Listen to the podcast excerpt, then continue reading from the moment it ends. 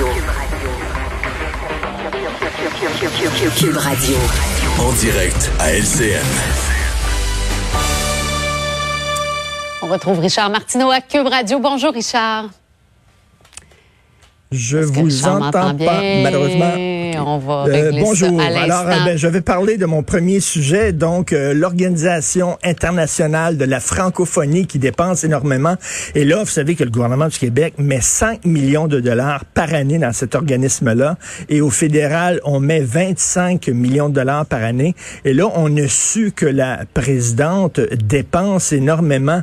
Ce genre d'organisme-là, c'est des planques, hein, où les gens qui ont ces postes-là dépensent énormément.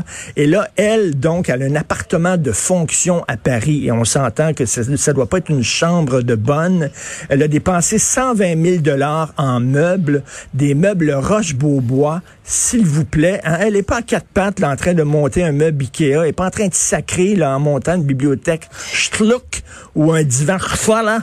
Non, non, elle, c'est les Roche-Beaubois. Ceux qui savent pas, Roche-Beaubois, c'est des, des meubles tellement chers que juste regarder dans la vitrine d'un magasin Roche-Beaubois, ça coûte 5 dollars. Donc, et on se souvient que Michael Jean, rappelez-vous, lorsqu'elle avait aussi c'est le même poste, qui dépensait beaucoup, elle avait fait rénover son appartement de fonction, elle avait parlé de l'eau chaude, l'eau chaude, on s'en souvient, et elle avait un piano à queue, et elle disait, c'est très important, le piano à queue, vous savez, parce que, bon, après avoir discuté avec le représentant de certaines dictatures africaines et mangé des petits fours avec eux autres, ils s'assoient au piano et là, ils entonnent les grands thèmes de la chanson aïe, francophone, aïe, aïe. dont euh, Agadou et ça fait rire les oiseaux. Donc, écoute, à un moment donné, là, à quoi ça sert exactement ces organismes-là?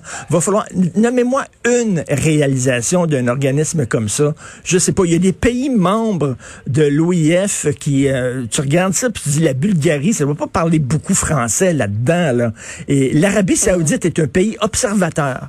Donc, je sais pas, qu'est-ce que ça Ah veut oui? dire, ça? Ça veut dire que lorsqu'il faut un party, le représentant de l'Arabie saoudite est assis dans un coin avec un bol d'eau, puis il regarde, je sais pas, il participe pas au party. En tout cas, bref, et si le gouvernement fédéral, si le gouvernement fédéral tient autant à la langue française, hein, il donne 25 millions par année à cet organisme-là, qui s'intéresse donc à la défense du français ici au Canada et qui demande entre autres aux gens d'Air Canada, tiens, de parler les deux langues à bord de leurs avions, ça ferait du bien.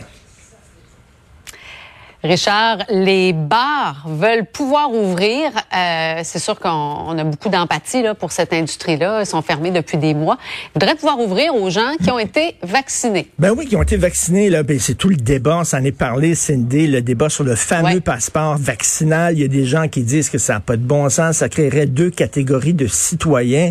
Mais pensez aux entrepreneurs, pensez aux restaurateurs, par exemple, aux gens des bars qui ont perdu énormément d'argent, qui ont dû fermer de nombreux mois. Là, on veut pas ouvrir les restaurants, bien sûr, parce qu'on a peur d'une éclosion, on a peur de, de cas dans les restaurants. Mais si on pouvait assurer à ces gens-là que tous les gens qui vont entrer dans votre établissement vont être vaccinés à deux reprises, parce que ça s'en vient, là, les deuxièmes doses, on va peut-être même pouvoir recevoir notre deuxième dose avant la date prévue.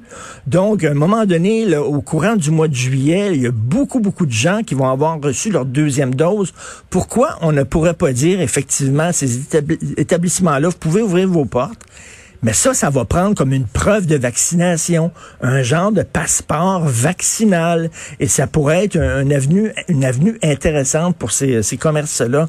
Écoute, Cindy, il faut vraiment voir le verre à demi plein. Ça va bien. 80% des Québécois veulent se faire vacciner. Euh, on ouvre la vaccination à la population en général. Il y a peut-être des possibilités de voyage. On a vu que en France, à partir du mois de juin, on va ouvrir les frontières aux touristes. À New York, Ouais. à partir du mois de juillet, on va recevoir des touristes. Il y a des gens qui vont avoir au mois de juillet deux vaccins. On va peut-être pouvoir voyager, donc on est sur le bon bar. faut voir ça avec optimisme. Et parlant des bars, je disais à la blague tantôt, je pense que ça peut motiver nos plus jeunes, hein, aussi récalcitrants peut-être Ben au ouais. vaccin. Hein, si tu veux recommencer à sortir, danser, Tout à fait, ça va les encourager. Peut-être Exactement. au vaccin. Merci, Merci, bon Richard. week-end. Bon week-end. Salut.